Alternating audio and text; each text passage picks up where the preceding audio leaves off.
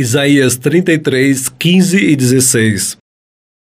Somente poderá fazer isso quem age corretamente e sempre diz a verdade. Que não fica rico à custa dos fracos, nem aceita dinheiro para torcer a justiça. Que não se junta com os que planejam crimes de morte, nem concorda com os planos dos maus. Quem age assim viverá seguro, e em fortaleza feitas de pedras ele encontrará refúgio. Ele sempre terá comida e nunca lhe faltará água para beber.